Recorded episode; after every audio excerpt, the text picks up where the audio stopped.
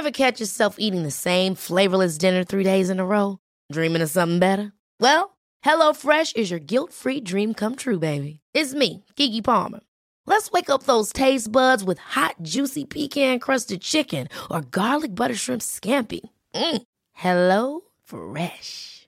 Stop dreaming of all the delicious possibilities and dig in at HelloFresh.com. Let's get this dinner party started.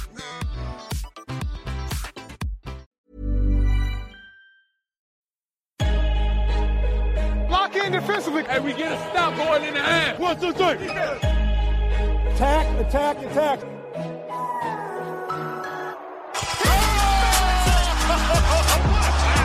And a chase down block. He erased it.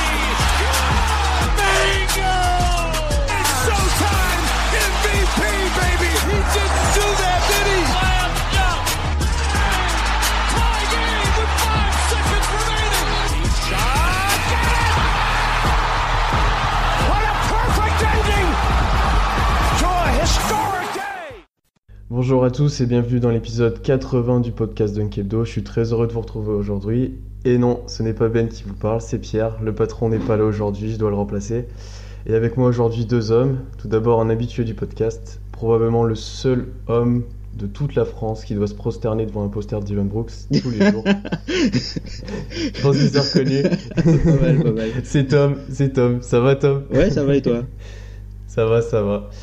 Et avec Tom et moi, un membre de l'équipe que vous avez déjà attendu- entendu à plusieurs occasions. C'est pas un habitué, mais c'est notre fan des Pacers. Donc ça doit être sûrement un fan déchu de Paul George. C'est Arthur. Ça va Arthur? Ouais, ça va. Salut à tous. Donc j'espère que ça a bien repris la NBA, les gars. J'espère que vous avez pu voir pas mal de matchs. Au programme aujourd'hui, on va aborder le cas de deux équipes qui ont beaucoup changé cet été. D'abord les Pacers, qui sont assez étonnants sur ce début de saison.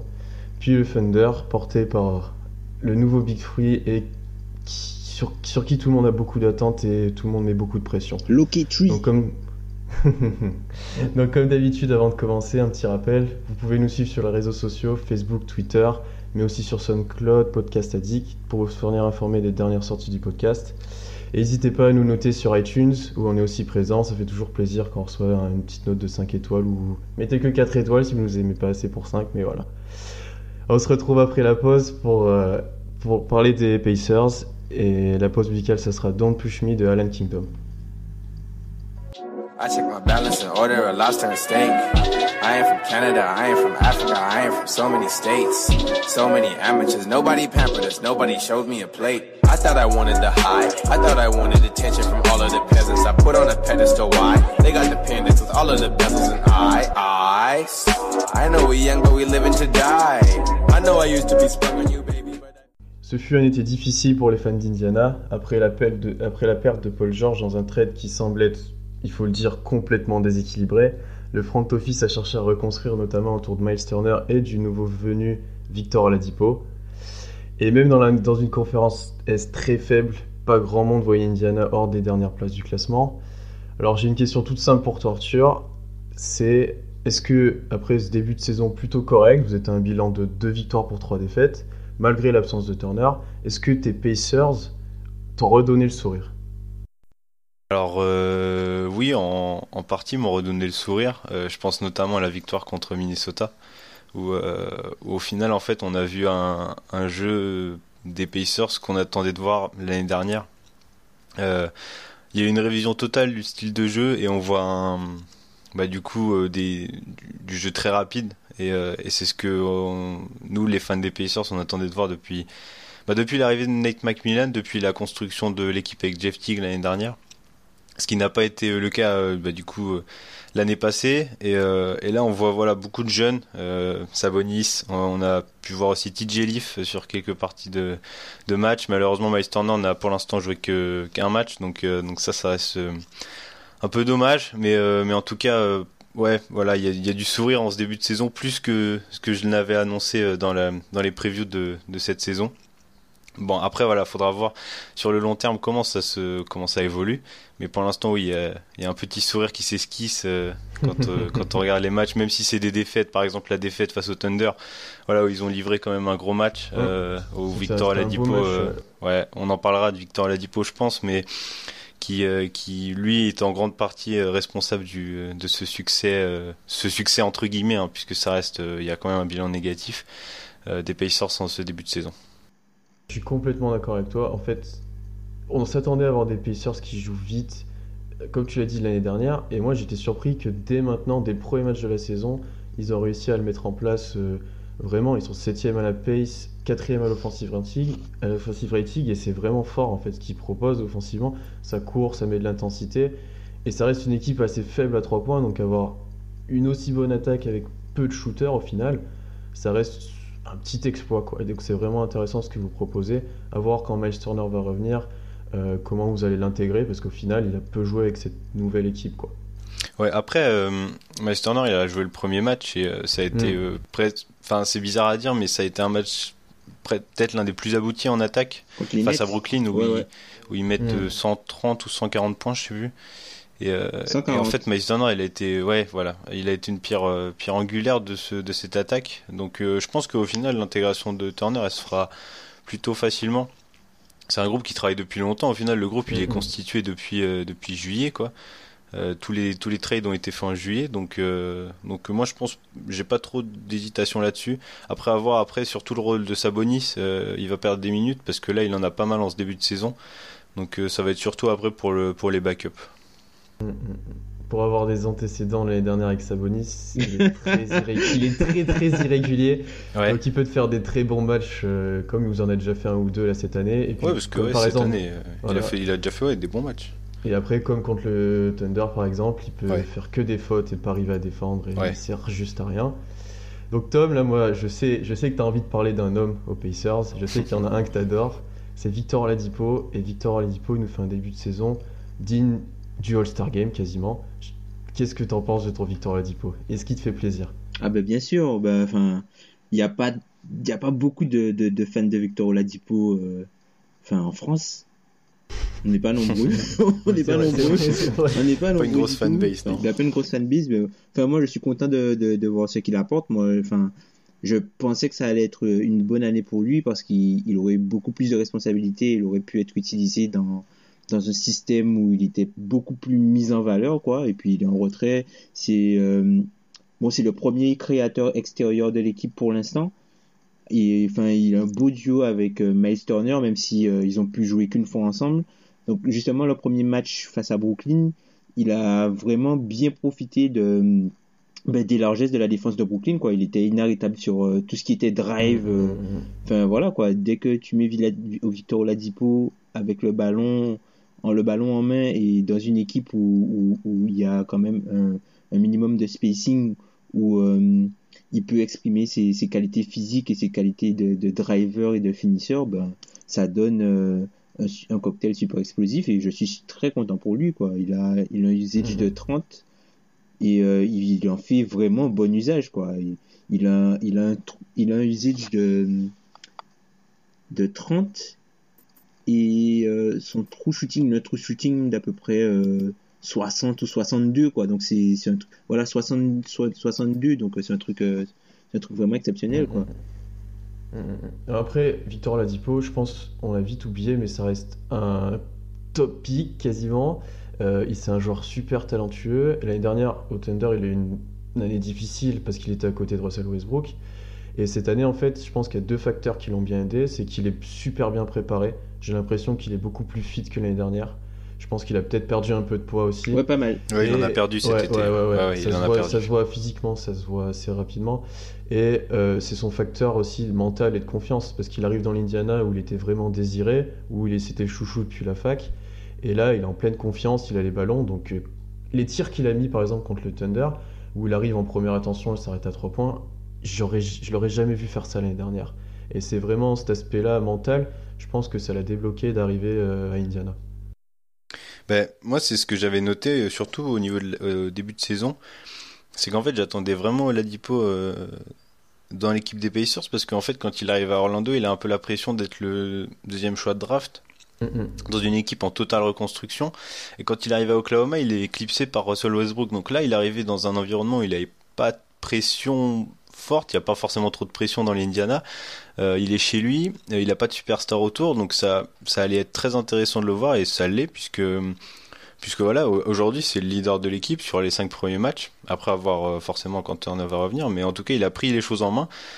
Et comme tu l'as dit, il joue sans pression. C'est incroyable de le voir prendre ses shoots en première intention, faire des coast to coast. Il en fait plein. Euh, peu importe un ou deux défenseurs, c'est un dragster. Il arrive à perforer les défenses et, Mhm. et ça c'est Mhm. super intéressant de le voir de la part de la Dipo. À voir comment il développe sa relation avec Miles Turner après sur Exactement, and ouais. roll ou autre, ça peut être vraiment intéressant. Exactement. Parce que ouais, tu l'as, tu l'as mentionné, Pierre, ils sont haut placés à la pace. Je crois ils sont dans le, Ouais. le top Ouais. 10, ils sont dans 5 ou 6e, je crois, non? Ou 7e Ils sont cinquième pour moi. Ouais, ouais, ouais, ouais. Moi j'ai 7 j'ai septième, donc ça doit dépendre des stats. Ouais, ça dépend. Voilà, ouais, c'est ouais. ça. Ouais. Ouais, parce après, Mais- euh, c'est, c'est, un, c'est entre guillemets, enfin, euh, je vais pas dire faussé par le fait qu'ils ont, ils ont joué euh, quand même euh, Brooklyn, qui est euh, l'équipe qui a le rythme de jeu le plus rapide de, de la ligue. Et bah, tu vois que quand ça court, ben Oladipo, quand ça court, quand c'est du, quand c'est du basket, euh, c'est pas, pas vraiment du aura basket, mais quand c'est, c'est, c'est du basket qui court, machin, où voilà, tu tires, tu défends, tu tires, tu défends, tu vois que lui, il est vraiment à l'aise dans ce style-là, quoi. C'est pas un joueur de demi-terrain, Oladipo, c'est un joueur de full court, tu vois. Et là, il est vraiment, vraiment très à l'aise, il doute pas, il, il est en confiance et ça fait plaisir de le voir à ce niveau-là. Mm. Moi après, le seul point négatif que je peux dégager de cette équipe-là pour l'instant, c'est que votre gros point de travail, ça va être la défense. Ouais, clairement.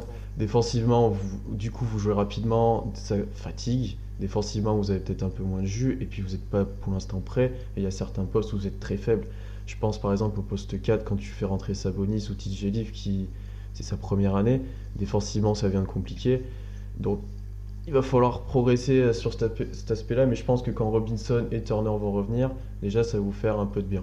Ouais, clairement. Et puis je pense qu'il faut mettre quelque chose en, en valeur parce qu'on on arrive forcément à le descendre souvent. C'est Nate McMillan. Euh, je- sur ce début de saison, je pense qu'il n'y a pas trop de critiques à faire sur, euh, sur le coach et comment il gère son, son équipe. Il a bien compris que les ISO sur PG, bah, c'était forcément fini. Et euh, j'avais peur qu'en fait, il n'utilise pas ce, ce groupe à, à 100%. Mhm. Alors qu'il y a des joueurs qui courent, il y a des jeunes, et ça, il fait jouer les jeunes, et ça, c'est bien. Euh, on a tout l'effectif, les 15 joueurs qui ont au moins joué 3 matchs, à part Miles Turner, qui ont au moins joué 3 matchs, même les rotations 14 et 15, qui sont des jeunes joueurs, qui sont Poitres et Annick Bogu. Alors forcément, ils ont joué sur des fins de match, mais c'est des choses qu'on voyait pas l'année dernière, et c'est des améliorations qui vont dans le sens euh, du positif pour l'équipe. Et donc ça, faut le mettre en avant, parce que Mike Milan, je l'avais aussi notifié dans la dans la pré-saison, j'avais peur qu'il fasse pas jouer un mec comme TJ Leaf, euh, sachant que le poste 4 était relativement faible et il hésite pas. euh, TJ Leaf, voilà, il a eu deux matchs où il met 18 points contre les Mhm. Blazers, je crois, et 11 points euh, contre le Heat, il me semble. Donc euh, des belles performances au scoring. Et voilà, il donne du temps de jeu un peu tout le monde et, et ça c'est c'est bénéfique pour pour pour l'effectif. Moi, pour revenir un petit peu sur, pour rebondir un petit peu sur ce que tu dis sur Macmillan, moi je trouve ça assez surprenant que Macmillan coach, soit coach d'une équipe offensive, parce que là, les Pacers sont Ouais. une équipe offensive, Mhm. et la Clairement, défense passe en second plan. Enfin, tu penses que c'est quelque chose de volontaire ou c'est quelque chose qui- qu'il subit en fait? En fait, euh, je pense que c'est c'est voulu, mais en même temps, avec avec cette équipe-là, après la défense, elle est à travailler. Euh, Il y a des joueurs, il faut leur apprendre à défendre. Euh, Miles il reste un assez bon un assez bon défenseur, mais voilà, des, des- comme il y a plein de jeunes joueurs, voilà, il va devoir apprendre à leur apprendre à défendre, mais il subit aussi le fait que l'effectif ait été monté sur des joueurs très rapides, euh, tel Oladipo, tel euh, tel Darren Collison qui peut courir.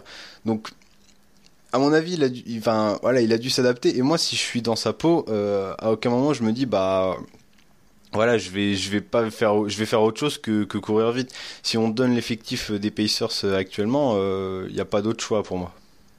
Ok. C'est vrai que vu, vu la formation de votre équipe, partir Voilà, sur ça. un rythme lent, je Comment, pense- comment elle a été, euh, enfin, comment Ouais. elle a été construite en fait. Mm, mm, mm. Je suis complètement d'accord avec toi. Et du coup, dans cette équipe-là, Al Jefferson, en fait, Il sert. il a un peu un rôle à part, il- parce que c'est l'inverse de, Ouais. enfin, de courir et de voilà, Ah oui, oui. C'est au Et poste. c'est le euh, souci qu'il y a eu l'année dernière de le recruter. C'est voilà, Larry Bird avait annoncé on euh, on va courir, je veux du je veux du jeu rapide. Euh, une semaine après, il recrute euh, Al Jefferson et on en paye les pots cassés un peu maintenant puisque bah faut se trimballer son contrat de 30 millions sur 3 ans. Certes, c'est pas non plus un contrat exorbitant quand quand on voit les contrats, bah, les nouveaux, mais ça reste quand même un, un boulet un boulet au pied. Mais donc voilà, on sait pas trop ce qu'il a à faire là. Après, Al Jefferson, il a peut-être aussi un rôle de savez, le, le, le, vétéran, ouais, le mentor, même si c'est pas non plus un exemple de, de, de sainteté Al Jefferson. Euh, ça peut, voilà, il peut, il peut aussi aider, euh, aider un mec comme Ice Turner ou Sabonis à l'intérieur à progresser. Donc euh, peut-être que c'est aussi ce rôle qu'il a dans le vestiaire.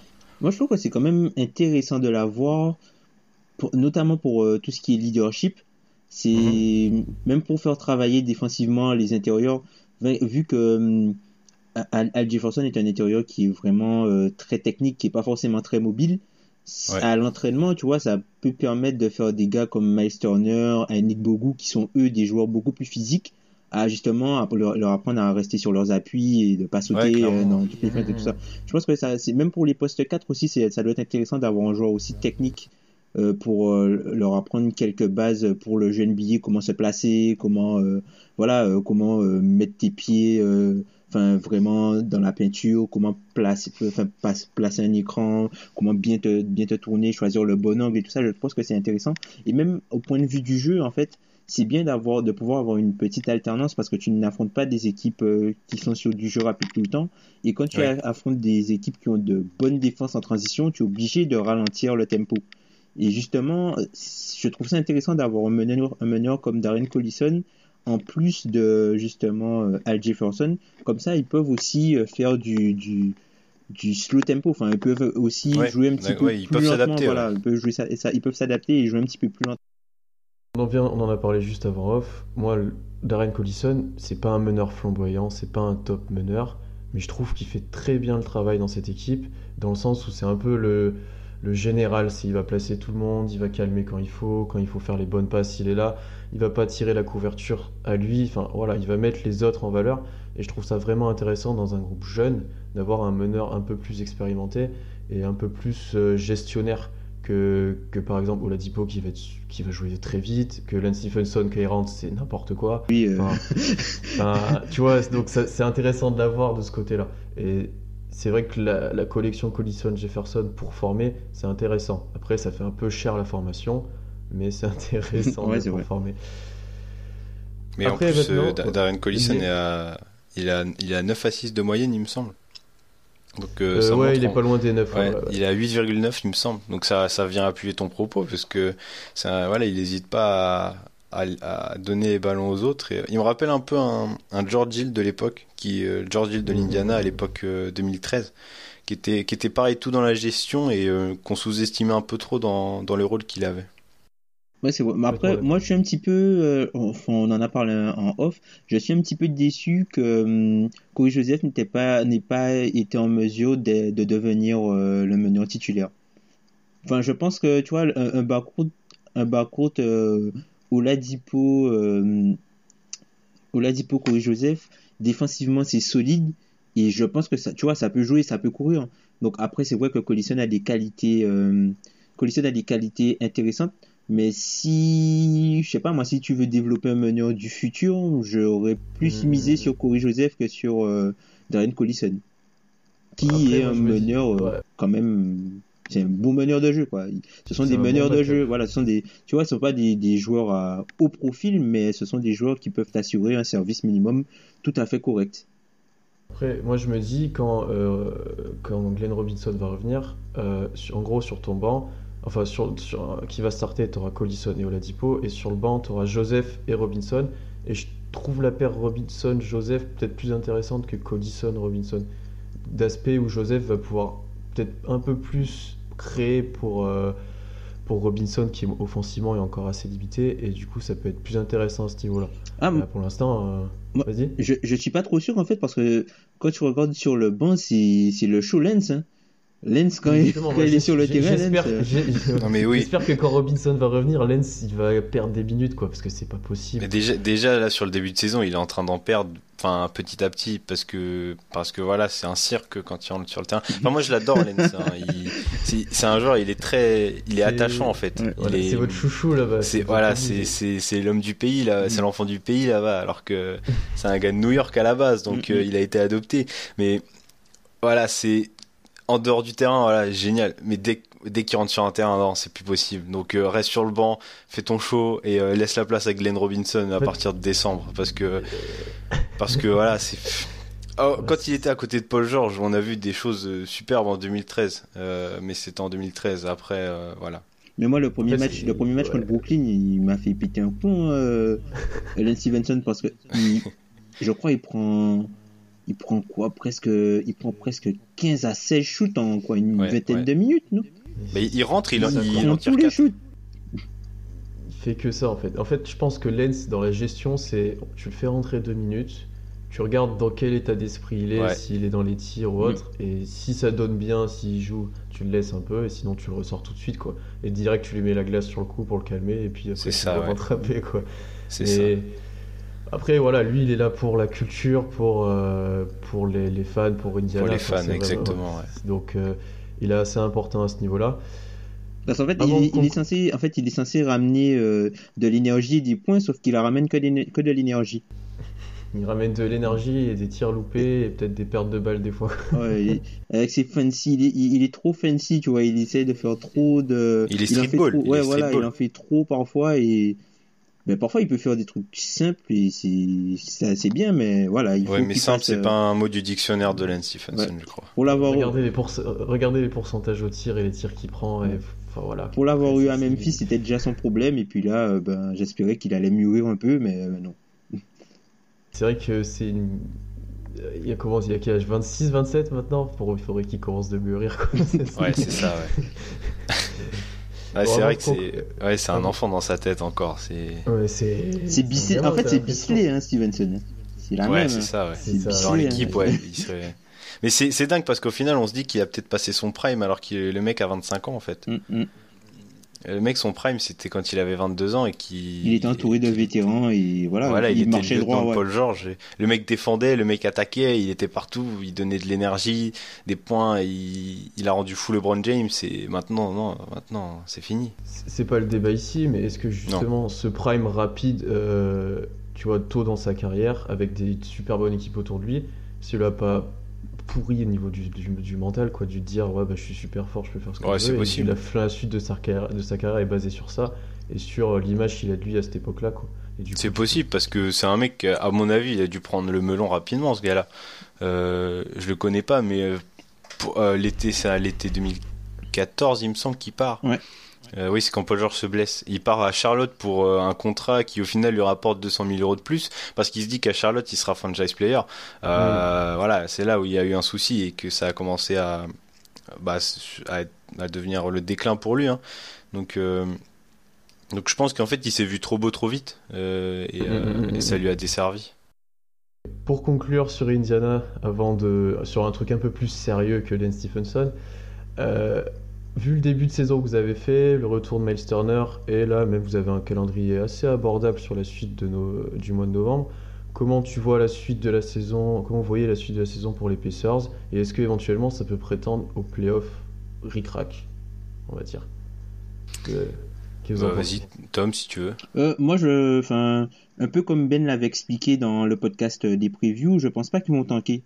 Ils vont jouer, ils vont Mm. jouer leur, Mm, mm, mm. ils vont jouer crânement leur chance. Et puis, si euh, jamais ça se passe mal, ils ont des assets tradables. Enfin, tous les contrats sont transférables. Il y a plein de joueurs qui ont des contrats qui sont partiellement garantis pour la saison prochaine. Donc, si jamais euh, il y a une, équipe une équipe qui est intéressée par euh, un des joueurs qui a un- un- une faible garantie sur son prochain contrat, ils pourront facilement le transférer. Non, non, je pense qu'ils vont jouer crânement leur chance et puis il verra jusqu'où ils tombent, jusqu'où ils arrivent. Mais en tout cas, je suis très content pour la Dipo. Hmm. Toi Arthur, tu les vois pas loin des playoffs, tu les vois plus bas Alors moi je, les, moi je les avais annoncés euh, tankés, mais en fait euh, force est de constater que j'ai sous-estimé euh, mon équipe préférée en fait. Euh, je pensais pas qu'ils afficheraient un, alors un tel niveau de jeu, on va pas aller jusque là, mais un, voilà, un niveau de jeu correct. Pour moi, ouais, ils vont, en tout cas ils vont continuer sur cette base-là euh, jusqu'à la fin de la saison. Voilà, des, des, belles performances. Voilà, des fois ça passe, des fois ça passera pas. Euh, Il y aura des matchs, voilà, où quand tu joues une équipe plus forte comme le Thunder, bah tu t'inclines. Euh, et oui, je les vois finir. pour moi, ça ira pas en playoff, mais ça va se battre pour autour de la 9e, 10e place. Et, et je pense que voilà, ça va être une saison. bah, en fait, sur le, voilà, sur le modèle de ces 5-6 premiers matchs où ils vont faire leur bonhomme de chemin et sauf blessure de, de de, Oladipo ou Meisterner, ce que je n'espère pas. Euh, voilà, c'est une équipe qui va, qui va vivre, euh, qui puis va avancer en préparant les, les saisons d'après. Moi, je suis complètement d'accord avec vous. Comme quoi, même avec euh, peu de matchs joués, on peut voir les, le travail qui a été fait l'été et qu'on peut changer d'avis sur une équipe.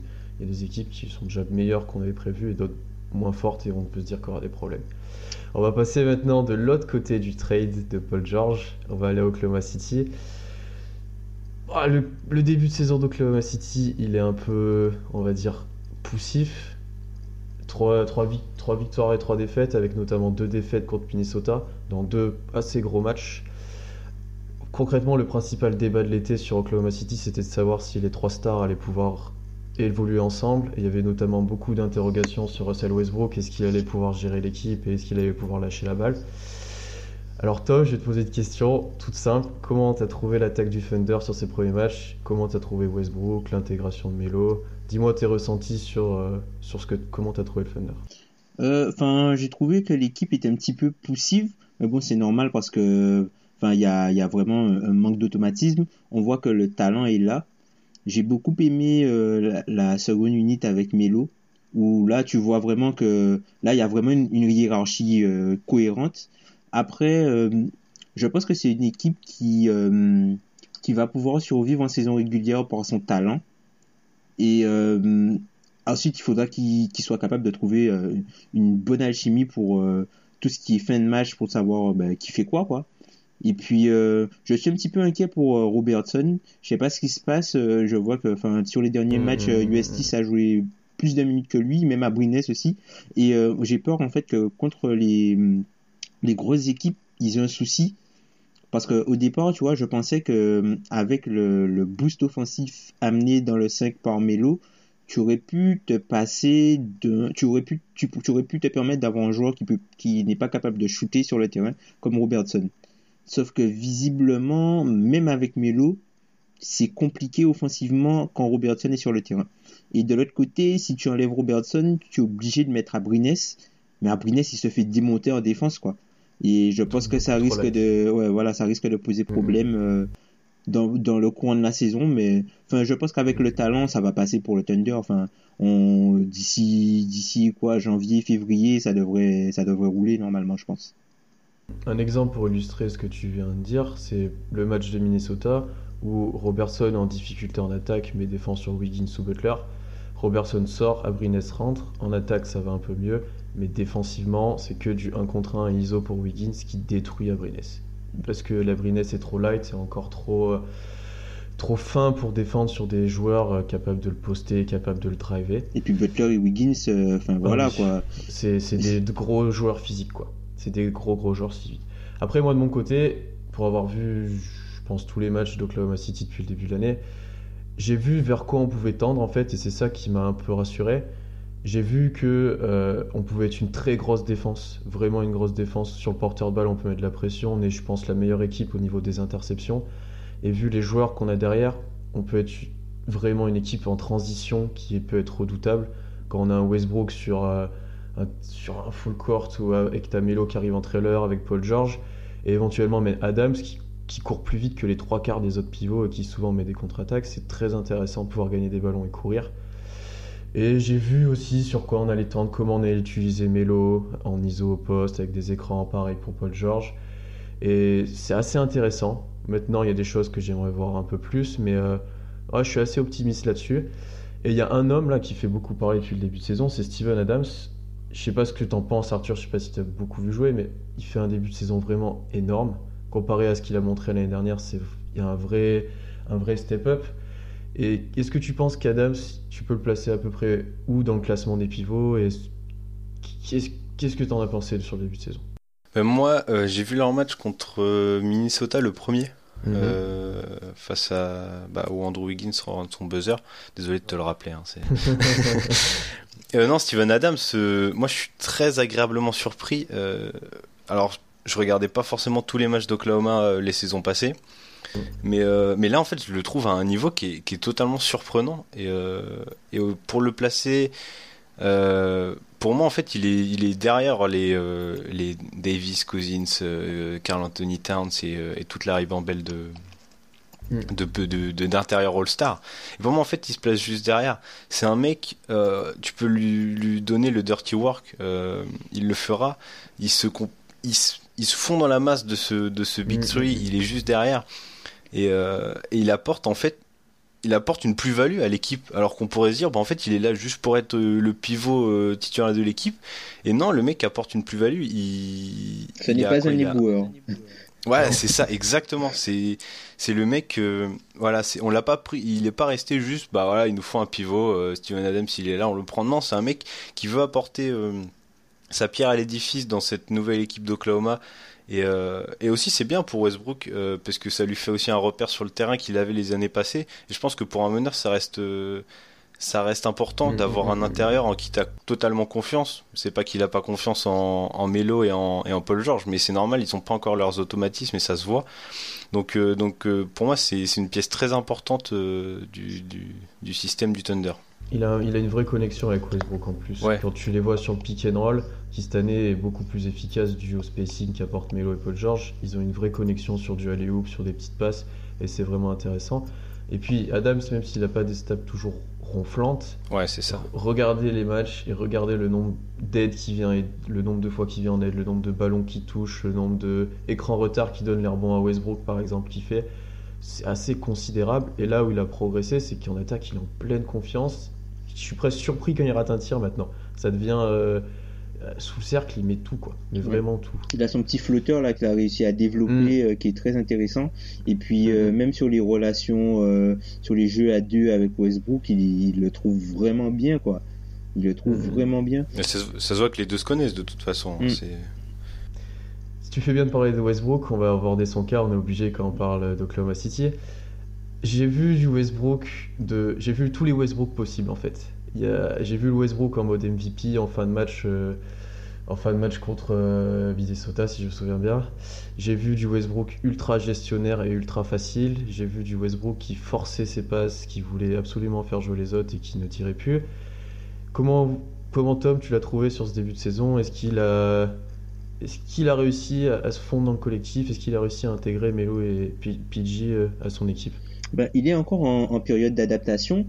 On Mhm. voit que, tu vois, notamment pour le, le shoot juste avant, euh, pour le match de Minnesota, le premier match, le shoot où, comme par exemple Melo met le, le, le shoot juste avant Wiggins, Ouais. tu vois, il a l'espace pour driver, tu vois, il a pas, il a pas pris, euh, il a, si, si tu veux, l'an dernier, il aurait drivé, il aurait essayé de- d'en- d'envoyer un bunker, euh, tu vois, Mhm. main gauche, tu vois, il aurait essayé de faire un truc comme ça, et puis là, Oui, tu il aurait forcé le tir. il main aurait gauche, forcé euh, le tir main gauche euh, sur la planche, il aurait essayé de faire un truc comme ça. Et puis là, tu vois qu'il a quand même, euh, il fait les, les, les bonnes actions. Bon, il y a parfois c'est plus compliqué. Il y a un peu de Westbrook ou basket, tu vois. Il y a, il y a toujours ça. Il y a, il y a un petit peu sa folie. Mais même, tu vois, termes, même au niveau de son usage, il a un usage de 29. Le usage de Carmelo Anthony est à peu près à 28 et Paul George est à 26. Donc tu vois, il, il, il, a- il arrive vraiment à, à quand même intégrer les autres. Donc c'est le Russell Westbrook de l'an dernier, mais qui s'appuie un petit peu plus sur ce qu'il avait. Mm. Il y a une petite stat juste pour illustrer le fait qu'il partage la balle, c'est que l'année dernière, Westbrook avait pris quelque chose comme 1000 tirs de plus que le deuxième joueur de son équipe. Cette année, au, au bout des 6 matchs, il est que troisième au tir tenté de son équipe. Donc c'est juste dans le sens où il pas, veut pas prendre des tirs, euh, etc. Et la citation que Melo, euh, la, la déclaration de Melo où il dit que il est venu pour Westbrook parce qu'il croit en lui, parce que il pense qu'il a le talent pour les amener loin, ça prouve encore que ils, posent leur confiance en Westbrook, mais Westbrook aussi a confiance en eux. Comme tu l'as dit sur la dernière action de Minnesota, il a donné la balle à Melo et c'était un sup- super action et un super tir. Et c'est vraiment intéressant si on peut mettre en place ce jeu collectif-là avec le talent offensif qu'on a. quoi. Après, moi, il y en a. Melo m'inquiète pas du tout sur ce début de saison. Je le trouve euh, fit, je le trouve intéressant. Mais mais il y en a un qui m'inquiète un petit Ouais. peu plus. Tu vois où je veux en venir, Arthur? Ouais, ouais, ce serait pas le le- troisième par hasard. Ouais, ouais. C'est Ouais. le cas PG que, qui est un peu moins en rythme, qui se cherche un peu plus, qui a été éjecté parce qu'il avait fait 6 fautes un match, parce qu'il a été maladroit certains. Il a été très bon euh, hier contre Chicago. Il, a- il commence de prendre le rythme, à, remettre, à reprendre ses tirs. Toi qui le connais bien, qu'est-ce- tu le trouves un peu en deçà Est-ce que je sais pas, qu'est-ce qui va pas? Alors moi, je le trouve un peu en deçà. euh, oui, il l'est. Euh, Après, Paul George, faut pas oublier que c'est un mec, euh, quand il est arrivé à Indianapolis, il a eu les clés de l'équipe pour lui directement. Mm, mm, mm. Et il a jamais joué avec d'autres superstars. Ah, je suis pas d'accord. Je suis pas sûr qu'il avait les clés tout de suite. Au début, c'était l'équipe de Danny Alors, Granger. Alors ouais, mais Danny Granger s'est très rapidement blessé, hein, Ouais. si tu te souviens Ouais, bien. c'est vrai, Et, ouais. Dès, dès la, la deuxième, la Alors, troisième la- saison, je ouais, crois. la il- deuxième saison en février, il a eu les clés de la, de la maison et il, a eu ouais, alors que le mec était sophomore quoi. Et en fait c'est alors c'est aussi grâce à la blessure de Danny Granger hein, qu'il a eu qu'on lui a donné les clés de, de, de- des Pacers. Mais au final c'est un mec qui a jamais joué avec de, de très grosses superstars. Même Melo, hein, euh, voilà quand euh, quand Westbrook a joué quand même avec Durant et Harden. Euh, PG, voilà, euh, il va, il va avoir ce temps d'adaptation. Euh, moi, j'ai peur surtout parce que je connais ce joueur et je sais euh, comment il est face aux médias. Et ça- en fait, c'est ce qui fait, ce qui me fait le plus peur pour euh, pour Oklahoma. Paul George, c'est un mec qui sait pas gérer ses médias. C'est un mec qui qui sort souvent dans les médias critiquer Mm. ses coéquipiers. Il l'a fait plusieurs fois à Indianapolis. Euh, il l'a fait face à CJ Miles, il l'a fait à Miles Turner aussi, et ça passait parce que c'était des jeunes ou c'était des second unit. Mais s'il le fait avec Melo et Westbrook, pas sûr que ça se passe aussi bien. Euh, après le match face aux Pacers, où il est éjecté pour six fautes, il a déjà commencé un peu à, à être à être dirty. Alors c'était pas c'était pas très grave, mais on sentait que que voilà il était Mm. pas encore à l'aise. Donc ça va falloir que ça va jouer aussi. C'est du hors terrain, mais ça va jouer. Et c'est c'est un mec qui s'est voilà qui, a été beaucoup critiqué dans l'Indiana quand il est parti pour ça. Et il est encore critiqué aujourd'hui. J'ai lu un article récemment qui disait que en fait Paul George il, ne manque pas euh, à l'équipe euh, d'Indiana pour ça et que que qu'en tout cas Oklahoma euh, devra faire attention à ça. Après pour en revenir au jeu, voilà c'est c'est un mec qui, va devoir s'adapter à jouer avec des superstars, qui va aussi devoir léguer le ballon parce que Westbrook je trouve qu'il l'a plutôt bien fait sur ce début de saison. Euh, Paul George faut qu'il apprenne aussi à le faire. Euh, surtout que voilà c'est euh, c'est pas forcément son équipe à la base. On pourrait dire oh, c'est l'équipe à Westbrook, euh, le Thunder c'est l'équipe à Westbrook. Donc euh, donc voilà, il y a, il y a surtout cette amélioration à faire. Mais après c'est c'est Paul George. Enfin, on lui connaît le talent offensif qu'il a, le talent défensif qu'il a. Euh, Défensivement, c'est. C'est un monstre défensivement. il est il est tellement fort défensivement que que voilà, s'il a trop de qualité pour que ça pour que ça pour que ça passe à côté. Hmm. Bah, je suis assez d'accord avec toi. En plus, je trouve qu'on l'utilise plutôt bien, mais que pour l'instant, il lui manque ce petit truc pour se libérer Ouais, et euh, partager avec les autres et s'amuser avec les autres. Quoi. Il lui manque ce match qui va lui, Ouais, c'est ça. libérer Il lui manque un match déclic. Hmm. Et après, pour le match des Pacers, c'était, je pense que c'était un match qui, qui lui tenait à cœur et que tu voyais Ouais. qu'il avait envie de prouver à son, Oui, son oui. équipe, etc. Donc c'était assez spécial. Après, Paul George, c'est le, le- c'est le joueur qui a le moins d'aura des trois, tu vois. Si tu prends Carmelo Anthony et, et Russell Westbrook et Mhm. Paul George en termes d'aura et médiatique, pas forcément en termes de niveau basket, parce que je pense que Paul George est aujourd'hui un bien meilleur joueur que Carmelo Anthony. Mais euh, enfin, franchement, en termes d'aura, enfin, Carmelo Anthony et, euh, et, et- et Russell Westbrook ont, ont- ont un spectre en fait beaucoup plus large que celui de Paul George et du coup ça se ressent sur le, terrain- le terrain tu vois qu'il est, il est moins à l'aise il, il- il s'impose beaucoup moins en fait Mhm, dans le jeu mhm. que qu'un gars comme Melo qui tout de suite il a pris ses mains qu'il n'hésite pas à prendre des tirs il voilà il joue comme il joue comme il a toujours joué quoi il, il joue comme il a toujours joué et Paul George tu sens que c'est s'il y a un des trois qui doit s'adapter c'est plus lui pour l'instant qui fait l'effort de s'adapter et qui joue pas comme il joue à Indiana alors que les autres jouent exactement de la même manière. Après, pour, euh, pour écouter pas mal de podcasts sur le Thunder faits par les journalistes de là-bas, comme le Lockdown Thunder ou autre, beaucoup demandent à ce que Paul George évolue lui aussi avec la seconde unit, à la place de Melo ou euh, tu vois, après ou autre, ce qui pourrait être très intéressant pour relancer et pour qu'il ait des ballons aussi. Mais je pense que ça va arriver assez rapidement parce que Donovan, c'est un coach, je pense là sur le début de l'année, il a dû tester tous les line-up possibles, tous les, tous les joueurs sur le terrain, mais enfin, il a essayé tous les 5 possibles sur le terrain et il fait ça très souvent, il le fait ça même sur des séries de playoffs. Et donc là, c'est une grande phase de test, on va dire. Et je pense que dans, allez, quand on aura joué une vingtaine de matchs, l'équipe, les rotations seront un peu plus formées et on sera un peu plus prêt. Mm. Maintenant, il va falloir qu'on parle un petit peu du banc. C'était un des doutes que pas mal de gens avaient sur le Thunder. Felton, je le trouve pour ma part très bien. Ça nous, sent- ça nous change le CMH Christon. Là, tu m'étonnes. tu- il fait vraiment, il fait vraiment un bon, il fait vraiment, il fait le taf qu'on lui demande. Il, met, il rentre, il met de l'impact, il met du scoring. C'est pas un grand joueur, mais il fait très bien l'affaire. Après, j'adore Jérémy Grant. Je suis pas très objectif, mais il apporte une intensité, et une envie que tu le fais, as envie de le faire jouer. Abrines, c'est pareil, le line-up où tu le mets en, en arrière, ça te donne un spacing et il peut prendre des tirs. Le jour où il va vraiment devenir adroit, il va être régulier, il va faire très mal. Et il y en a que un qui m'inquiète, moi, c'est Patrick Patterson, ouais. Ouais. Ah, ouais, ouais, qui est très très inquiétant. Après, ici au Thunder, en pensant qu'il allait être poste 4 titulaire et qu'il allait avoir un gros temps de jeu, arrivée de Melo, arrivée de Paul George. Non, Paul George était là avant, donc juste arrivée de Melo. Il se blesse euh, pendant la pré-saison, il peut pas préparer. Là, je le sens pas en forme, je le sens pas confiance sur ses tirs. Et je pense qu'on aura besoin de lui, quoi. Enfin, euh, que ce soit sur les rotations en poste 4 ou 5, ou même en playoff ou autre, on va avoir besoin de lui. Et c'est la plus grosse partie. C'est une partie inquiétante du Thunder. Parce qu'il revient de Parce- blessure. Il revient de blessure aussi. euh, Je pense que ça, ça Mm, mm, joue. mm. Ouais, c'est Il- parce qu'il a, ouais, il a raté les camps d'entraînement et tout ça. Il a, enfin voilà, je pense que c'est un peu dû à ça. Il est un petit peu hors de forme. Mais franchement, quand tu as Patrick Patterson, quand tu vas jouer contre des bancs, euh, voilà quoi, voilà, c'est Mm, mm, mm. bien. Après, le- même. Après, le truc, c'est que d'une, il revient de blessure, et de deux, c'est pas non plus facile pour un effectif de s'adapter à un Big Three aussi. Il faut, Ouais. faut qu'il apprenne. Donc euh, après, faut peut-être lui laisser aussi un peu de temps.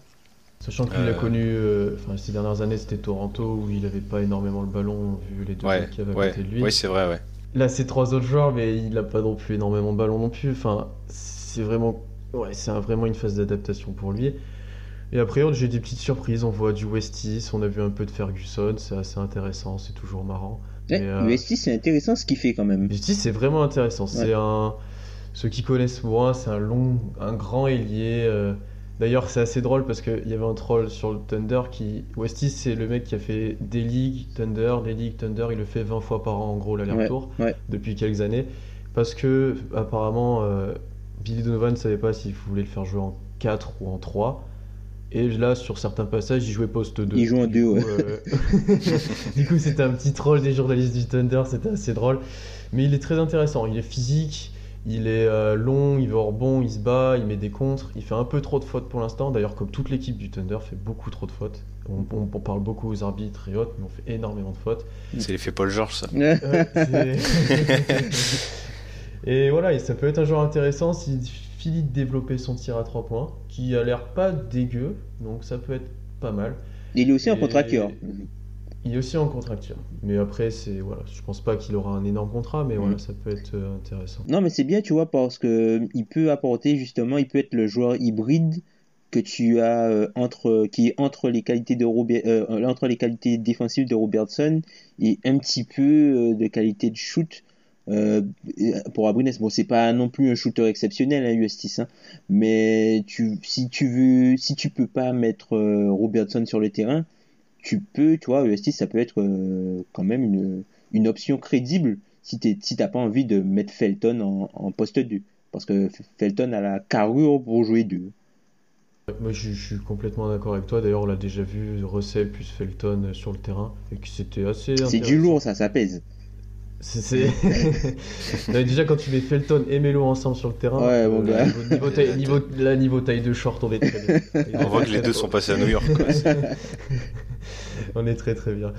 Euh, voilà, pour conclure un peu la même question qu'Indiana, est-ce que euh, ce début de saison a changé votre pronostic ou est-ce que vous vous dites que, que les- le Thunder sera un petit peu moins bien?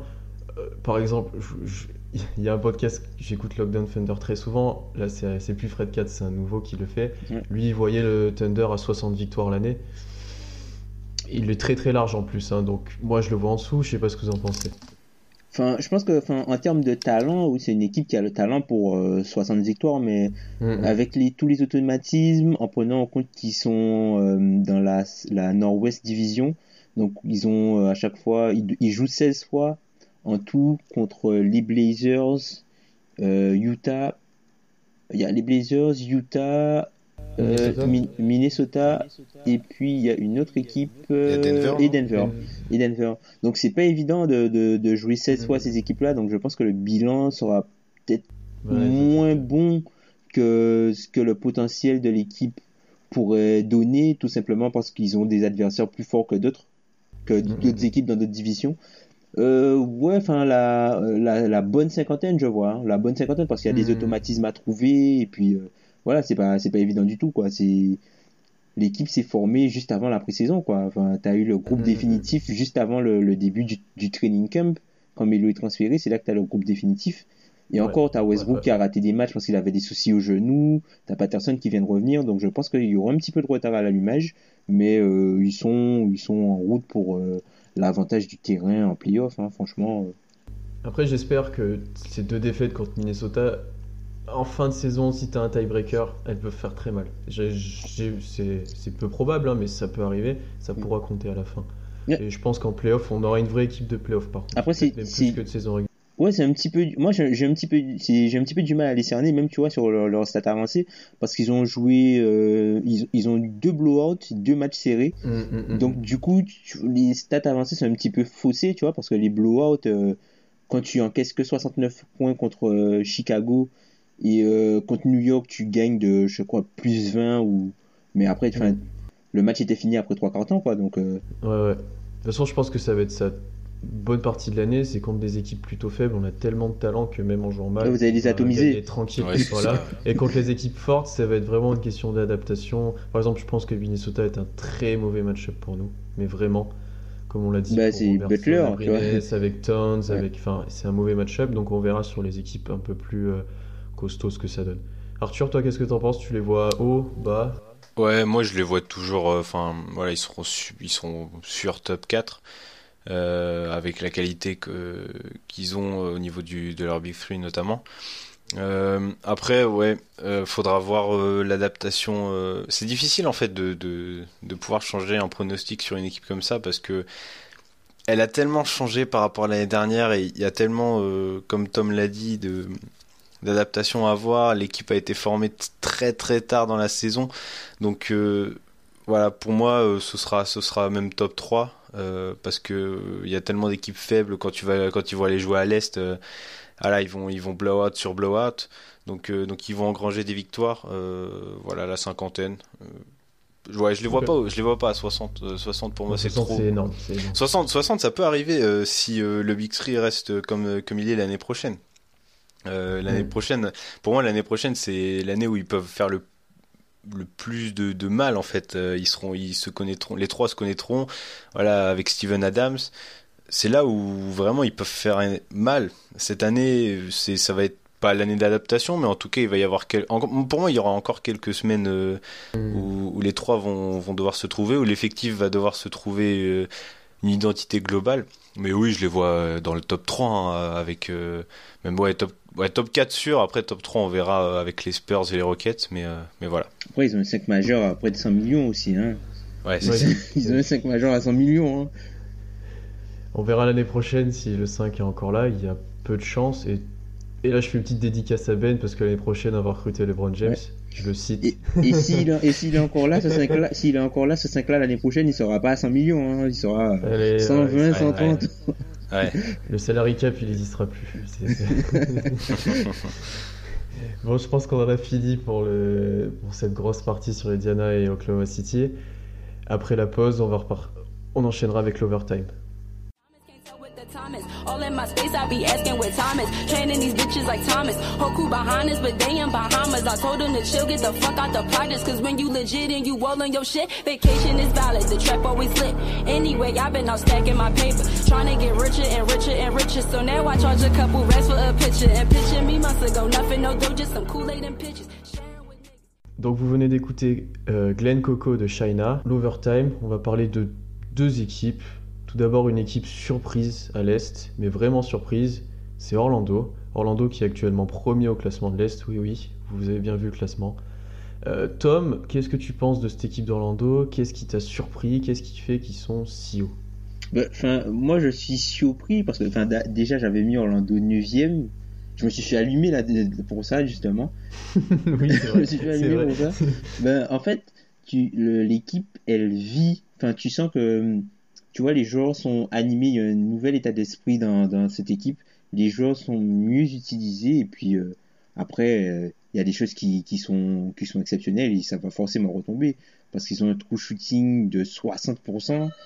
Ils ont un net rating. Ils ont le deuxième net rating de la ligue à 13,5 avec un defensive rating de 99 et un offensive rating de 112.8 et puis même défensivement ils sont bons et puis je pense que euh, moi j'aime beaucoup la, dans, la seconde unité le, front court remplaçant avec euh, Jonathan Simmons euh, Jonathan Isaac et euh, Bismack Biombo et tu te rends compte que par exemple dans la contestation des shoots dans la raquette ils ont euh, hors, zone restreinte c'est-à-dire sous le cercle ils, ils concèdent à peu près 17 shoots en moyenne par match dans la raquette et ils maintiennent leur adversaire à 29%. Donc c'est un truc euh, vraiment euh, c'est exceptionnel quoi. C'est exceptionnel. Je sais pas s'ils vont être capables de, maintenir une telle efficacité défensive euh, aussi proche du cercle pendant toute la saison, mais je suis content pour eux, pour Evan Fournier et puis pour mon pronostic Aaron Gordon MIP. Non, mais je, suis, je, te rejoins sur, sur ces chiffres qui sont. Enfin, les chiffres au, au tir. Enfin, c'est indécent. Les mecs sont tous en fusion. Enfin, Même Vucevic, même. des joueurs- Même Vucevic, que ce soit Gordon, il a 72% à 3 points, Gordon. Il- Enfin, c'est- même, même Mario Ezonja redevient un joueur de basket. C'est dire à quel point euh, Orlando est en fusion. C'est un tribut, Et- c'est un tribut à, à, à PJ Herston, son père spirituel. Donc c'est non, c'est vraiment, il faut un début de saison rêvé et on s'entendait pas du tout à une équipe de ce niveau-là. Sans Elfrid Payton. Ce qui est plutôt une, une mauvaise nouvelle parce que quand il va revenir. Je savais pas comment tourner ça, mais ouais. Euh, non, c'est vraiment, ils sont, ils sont sur un nuage, ils sont vraiment surprenants. Après, combien de temps ça va durer à ce niveau-là? Peut-être pas énormément de temps, mais s'ils se maintiennent à un niveau euh, proche de celui-là où ils arrivent à jouer comme ça, ça peut être l'équipe surprise de cette année. Arthur, qu'est-ce qui, qu'est-ce qui t'ont impressionné? Qu'est-ce Enfin voilà, je pense que de toute façon on est tous un peu impressionnés, mais voilà, qu'est-ce que tu as à en dire d'Orlando? Bah, vous avez euh, un peu résumé la situation. Moi, c'est vraiment euh, le fait qu'ils soient en état de grâce. hein. On peut dire que c'est. Mm, mm, mm. En fait, le match contre les Spurs, il est, il est, enfin, c'est, c'est l'exemple type. Ils sont en état de grâce, les mecs. Voilà, il y a tout qui rentre. Euh, on a, comme tu l'as dit, Aaron Gordon, il a 60% à 3 points. Et même euh, Fournier et Vucevic, au niveau des, euh, des pourcentages, les, les trois, en fait, Gordon, Fournier et Vucevic, sont tous à plus de 50% au tir. Et ils prennent chacun entre, entre ouais, euh, 14 et 15 tirs par match. Donc ça prouve que déjà, c'est un groupe aussi qui se connaît. La base en fait de, de cette équipe, ils jouent ensemble depuis maintenant euh, 3, 3, ans, un truc comme ça, 3-4 ans. Donc euh, donc c'est des mecs qui, se connaissent et ça ça joue aussi dans un début de saison quand euh, quand voilà tu vas affronter des équipes qui sont pas aussi forcément prêtes. Toi tu l'es puisque bah ouais, tu as la même base depuis depuis quelques années. Donc ça joue après forcément que ça va redescendre, hein. on va pas on va pas on va pas voir le Magic euh, d'une premier de la conférence, ça m'étonnerait très fortement. Même dans le top 4, c'est un peu inimaginable, ils vont redescendre mais mais voilà, euh, très très très bon début de saison. Euh, Evan Fournier qui est qui pour moi prend son prend un rôle de leader petit à petit. Euh, Aaron Gordon qui qui voilà le futur Paul George qui qui, euh, qui est dans qui est dans des stats euh, très très intéressantes. Donc voilà, c'est à voir avec euh, avec le retour d'Elfrid Payton comme vous avez dit et à voir aussi euh, petit à petit quand les équipes vont, vont s'adapter, quand les équipes vont tous se commencer à, commencer à se connaître. Mais, euh, mais ouais, bonne surprise, bonne surprise d'Orlando et c'est euh, et c'est toujours cool de, de les voir à, à ce niveau-là. Parce que même Isaac, tu vois, il fait pas Ouais, beaucoup de Isaac, chiffres, mais enfin, l'impression visuelle est énorme. Enfin, défensivement, il est juste énorme. Et puis offensivement, il est mobile, il est à l'aise, il a un shoot. Il peut, enfin, enfin, dans 4-5 ans, Isaac, ça va être quelque chose euh, vraiment, euh, vraiment de d'à part en fait. Je pense que c'est quelque chose euh, qu'on n'a pas encore vu ce, ce qui sera ce Une nouvelle, une nouvelle génération au final. Ouais. C'est un des rookies qui avance un peu plus euh, sous le radar, on va dire, parce qu'il y en a qui sont très hypés, mais on a une vraie bonne classe de rookies et il en fait partie. Et je pense que ce sera l'idée d'un podcast plus tard qu'on fera sur les rookies. Et donc là, la deuxième partie de cet overtime, go- les Warriors. Donc en fait, les Warriors, on va pas les aborder d'un point de vue basket, je pense. C'est plutôt le comportement, je pense, qui nous embête à tous les trois. Euh, moi, c'est ce que je viens de vous dire juste avant, c'est que j'ai l'impression que les Warriors, c'est pas une équipe qui vient d'être titrée, c'est pas une équipe qui. J'ai pas l'impression qu'ils viennent d'être titrés, qui se connaissent ou autre. J'ai l'impression que c'est une nouvelle équipe qui vient d'être formée, qui doute, qui a besoin de se rassurer. en- Enfin, je sais pas. J'arrive pas à interpréter ce qu'ils sont en train de nous faire. Et il y a des comportements, mais c'est pas possible. C'est juste pas possible. Je, te- euh, je vais, je vais te passer la parole, Tom, parce que je sais que Memphis leur a particulièrement fait péter les, des plombs à Golden State.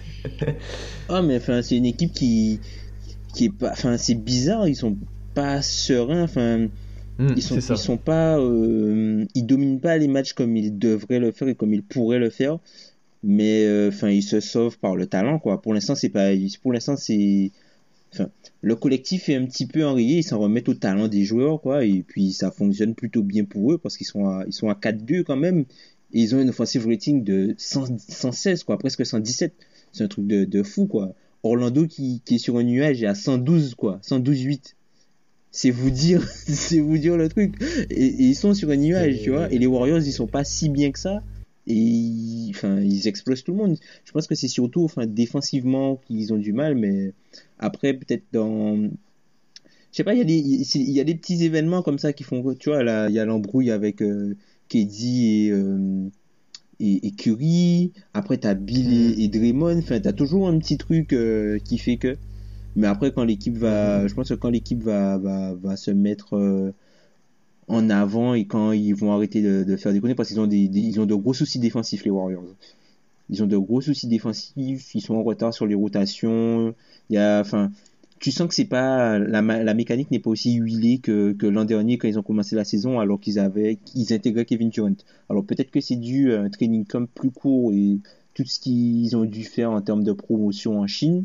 Donc du coup, ils n'ont pas pu s'entraîner comme ils le voudraient et euh, ils s'en remettent au talent pour l'instant parce que c'est comme ça qu'ils vont gagner des matchs. Mais d'ici quelques temps, enfin moi je me fais pas de soucis pour eux. C'est vrai qu'en termes de comportement, c'est chiant de voir euh, une aussi bonne équipe avec euh, autant de petits trucs hors terrain en, en si peu de temps, quoi, parce que c'est très concentré sur sur une semaine. Là, il y a déjà eu plein d'événements sur eux.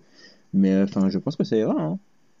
Ah oui, basket, niveau basket, ça va aller. Mm. Après, le problème qu'ils ont, oui, comme tu as dit, il est défensif. Et quand Draymond Green sort, notamment quand Iguodala était blessé le début de saison, c'était très compliqué Mm. pour eux défensivement et de trouver un relais à, un, trouver un relais à Draymond. Après, pff, niveau basket, pff, Ouais. enfin, c'est- c'est c'est- voilà, c'est au-dessus, c'est vraiment au-dessus. Arthur, qu'est-ce que tu en penses? Tu les sens comment ces Warriors? Tu les sens Mais, mais moi, de Ouais. toute façon, euh, depuis le début de saison, je dis qu'il n'y a pas de débat et le champion, ce sera eux. Mm. Euh, pour moi, ce- c'est c'est comme ça que ça va se passer. euh, voilà. Après, c'est drôle parce qu'en fait, on a dit tout à l'heure que pour le Thunder, en fait, euh, l'année euh, la plus importante, ce serait l'année 2. Et là, le, les Warriors, qui ont aussi formé leur, euh, leur Big Three, enfin, qui ont, avec, avec Durant, bah, au final, en fait, on arrive à l'année 2 et on se dit que, limite, en tout cas sur le début de saison, ils sont moins à l'aise que lors de l'année 1. Hum, hum. Mm. Et, euh, et c'est assez fou de voir ça.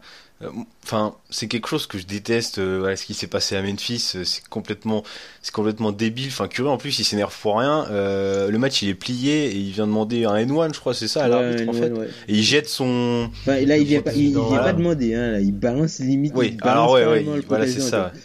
Et enfin, ça sert à rien. Le match, il est perdu. Euh, pff, à, à quoi bon prendre une Une expulsion sur ça, ouais. une expulsion sur ça? Il est, euh, enfin, pour le match face aux Wizards, Draymond Green qui va faire des bisous à Bradley Bill derrière le panier, ah, ça sert à, enfin, non mais voilà, c'est des attitudes de- d'équipe ghetto et c'est, mais en plus, enfin, après, c'est des des humains et, et on peut pas leur en vouloir. Mais les Warriors, c'est quand même l'équipe exemple. Enfin, c'est l'équipe qui aimait tous les jeunes en fait euh, de notre époque. Et et pour moi, enfin, ils peuvent pas montrer une image comme ça. Après, qu'est-ce que qu'est-ce que ça va devenir? Alors forcément, voilà, ils ont des réactions humaines. Au bout d'un moment, si ça t'énerve, ça t'énerve. Et Draymond Green, il est comme ça, il est sanguin, on le sait. Mais ils ont aussi une image à tenir. Euh, pas que les autres équipes n'en ont pas. Mais il faut aussi se dire, bah, dès que tu joues aux Warriors, voilà, euh, t'es, t'es une des équipes euh, qui vend le plus de maillots, t'es une des équipes les plus regardées, et t'as aussi une image à tenir. Et ça, c'est, quelque chose qui Mhm. m'énerve. Le comportement, en tout cas, qu'ils ont au début de saison. Après, voilà, basketement parlant, il y a, comme vous l'avez dit, il y a, rien à redire. Les mecs, ils sont, ils sont au-dessus, ils sont trop forts, et encore, ils jouent pas à leur meilleur basket. Donc, euh, donc voilà, moi, c'était vraiment sur le comportement que, avertissement. Euh, voilà, voir comment. Après, bon, nul doute que ça va se calmer au fur et à mesure de la saison, mais voilà. Parce que c'est la, Ouais. c'est la vitrine de la ligue, les Warriors. Donc, euh, C'est ça, C'est- ouais, c'est ça. cette semaine, pratiquement à chaque match, il y a eu il y a un truc. Il y a que le match de, Tor- Ouais. de Toronto où il y a pas, il y a eu quasiment rien. Mais sinon, il y a eu le truc, euh, il y a le truc à Memphis. T'as le truc, l'incendie mineur euh, Jordan Bell euh, à Dallas. Ah oui. Ouais, Après, t'as- euh, ouais. ouais. Euh, Draymond Green. Enfin, ça s'enchaîne quoi. Mais bon, il gagne les C'est matchs. pour ça que Ouais, il c'est pour ça que c'est pour ça que mon joueur préféré des Warriors ça reste Clay Thompson parce qu'au moins on l'entend pas. Le sniper silencieux. Le sniper. hein. Exactement, exactement. Bon les gars, c'est tout pour aujourd'hui. Euh, ouais, c'était cool, Ouais. c'était cool. J'espère Ouais. que j'espère qu'Arthur ça s'est bien passé. J'espère que t'as bien aimé parler de tes. Ouais, c'est toujours un Et- plaisir. ouais. Donc n'hésitez pas à réagir sur Twitter, comme je vous l'ai dit, Facebook et à nous suivre. Et si vous avez des questions à poser à Arthur, Tom ou moi, n'hésitez pas aussi. Et à la semaine prochaine. Salut tout le monde. Salut. Salut.